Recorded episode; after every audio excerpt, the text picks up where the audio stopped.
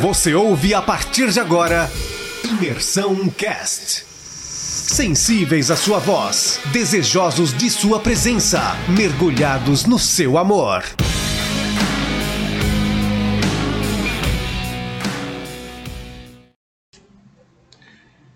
Fala pessoal, tudo bem com vocês? No Imersão Cast de hoje iremos falar do capítulo 14 de Êxodo. O capítulo inicia com Deus falando com Moisés, dizendo para que os filhos de Israel voltem e acampem diante de Piairote, entre Migdol e o mar, diante de Balzefon. Deus ordena para que eles voltem, para que assim eles confundam a Faraó, para que Faraó pensem que os filhos de Israel estão perdidos, caminhando sem rumo no deserto. E Deus então continua dizendo que endureceria o coração de Faraó e com isso Deus seria glorificado, tanto em Faraó e em todo o seu exército. Assim os egípcios saberiam que ele é, é o Senhor. Quando a notícia chegou ao rei do Egito que o povo havia fugido, é, então Faraó e os seus conselheiros eles mudaram de, de ideia e começaram a, a se perguntar o porquê que eles tinham feito aquilo, por que, que eles deixaram os israelitas saírem, é, tendo em vista que eles começaram a, a pensar que, que eles teriam perdido o, os seus escravos.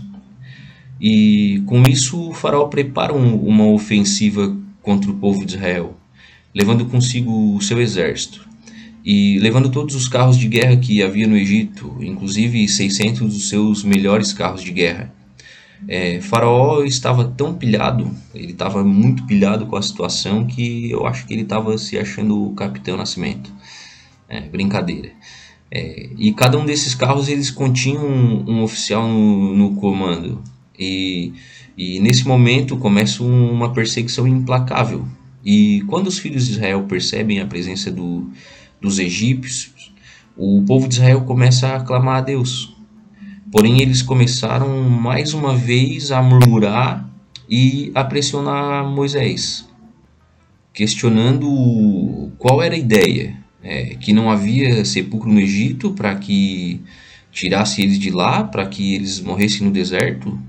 É, inclusive eles falaram, é, nós não pedimos para que você deixasse com que nós continuasse servindo os egípcios, para que para nós era melhor que tivesse ficado lá do que morrer no deserto. E aqui é um ponto que me chama a atenção, mesmo depois de deles ter visto os sinais e as maravilhas que Deus já tinha operado, o povo ainda tinha dificuldade de, de ter uma plena confiança na fidelidade de Deus para com suas promessas. E aí Moisés responde ao povo, tipo, começa a dizer: calma, cara, relaxem, fiquem, fiquem tranquilos, não, não temam, fiquem, fiquem quietos. Hoje vocês vão ver o que Deus vai fazer, vocês vão ver o livramento do Senhor. E Sabe esses, esses caras que vocês estão vendo aí, esses egípcios que vocês veem, hoje?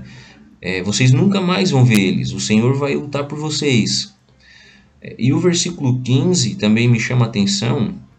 Deus fala para Moisés: Por que, que ainda estão clamando a mim? Diga para o povo para que marche. É, a, a, oração ela precisa ocupar um, um, lugar vital nas nossas vidas, mas também deve haver um lugar para ação. É, às vezes a gente já sabe o que tem que fazer, mas mesmo assim a gente ora por mais direção como desculpa para adiar a atitude que precisa ser tomada. Deus então diz para Moisés: Levanta a tua vara e estende as suas mãos sobre o mar é, e fende-o, para que os filhos de Israel passem por meio do mar a seco. E, então Moisés faz conforme Deus ordena, e, e então aquela noite soprou um vento forte oriental e fez com que as águas fossem partidas ao meio e o mar tornou-se seco. É, eu imagino que diante desse cenário o povo de Israel de fato imaginava que esse seria o seu fim, é, morrer no deserto. Quem sabe para você neste momento aparentemente também não há uma saída, mas eu convido você a não se desesperar. Deus, em toda a sua soberania e graça, ele pode abrir um caminho para você. Apenas confie. Os filhos de Israel então eles continuam a sua jornada e entraram pelo meio do mar e as águas do mar foram como um muro à sua direita e à sua esquerda.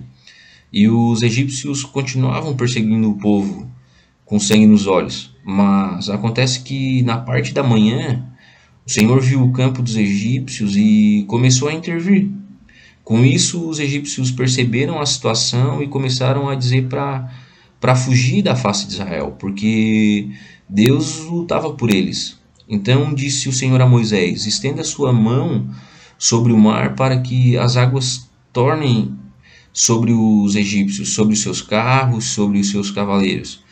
É, nesse dia Israel pôde ver a grande mão do Senhor e, então eles temeram no Senhor e creram no Senhor e, e, e em Moisés, o seu servo. E assim finaliza o, o capítulo 14. É, eu agradeço a você que nos acompanhou até aqui.